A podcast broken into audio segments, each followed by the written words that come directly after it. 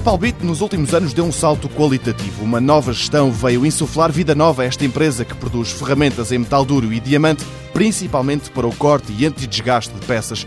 Mas, como conta Jorge Ferreira, administrador da Palbit, tudo começou com a indústria mineira. O início desta empresa foram as minas da Galena, aqui no Palhal. Posteriormente, nos anos 50, foi feita uma fábrica de metal duro para produzir as ferramentas que eram empregues em todo o grupo SAPEC na altura com uma especial incidência para as ferramentas para a mineração. Depois, com o evoluir do negócio, foi acrescentado as outras duas áreas de negócio, a parte de ferramentas de antidesgaste e ferramentas para uh, o corte e arranque da para. Neste momento, o nosso volume de negócios, cerca de 80%, é composto por ferramentas de corte, 10% por ferramentas de antidesgaste e 10% por ferramentas para a mineração. As ferramentas que saem da fábrica da Palbit são destinadas a profissionais dos mais variados setores. A maioria, apesar de tudo, vai para a indústria dos moldes e metalomecânica. Para nós significará qualquer coisa como 25% do nosso volume de negócios. A indústria metalomecânica em geral, a indústria de moldes significará qualquer coisa como 15% do nosso volume de negócios.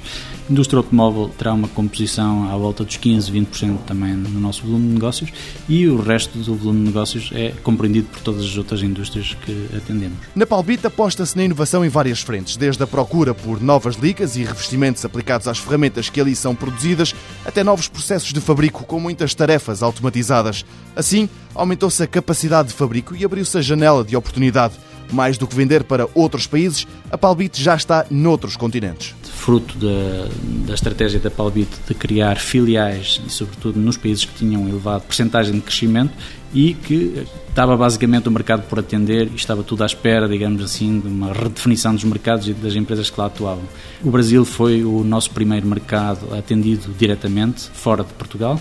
Teve um crescimento significativo e expressivo Estamos agora com a eh, Palbit México e a Palbit Índia, também foram criadas para atender esses mercados locais e a estratégia da Palbit centra-se na cobertura dos mercados BRIC numa primeira prioridade.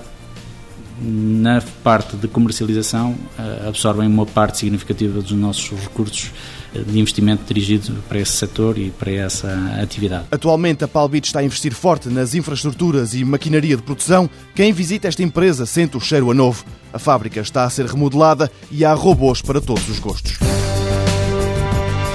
Palbit S.A., sediada em Palhal, Albergaria Velha. Capital social 1 milhão e 200 mil euros. Em 2008, só a Palbit Portugal faturou 11 milhões de euros. Exporta para 60 países.